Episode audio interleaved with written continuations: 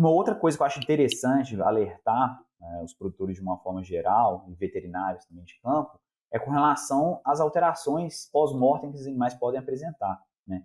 O principal dela, que é um bom marcador para você alertar, opa, talvez tenha Clostridium difficile aqui na propriedade, é edema de mesocolo. A gente tem colite e tal, mas o edema de mesocolo, ele é, a grande maioria das vezes ele é causado por difficile ou E. coli. Então, abril, está tendo edema de mesocolo, inclusive em animais aparentemente saudáveis, pode levantar um alerta e tentar levar ali para o diagnóstico histopatológico, tentar trazer algum método diagnóstico específico para tentar entender o que está acontecendo, né?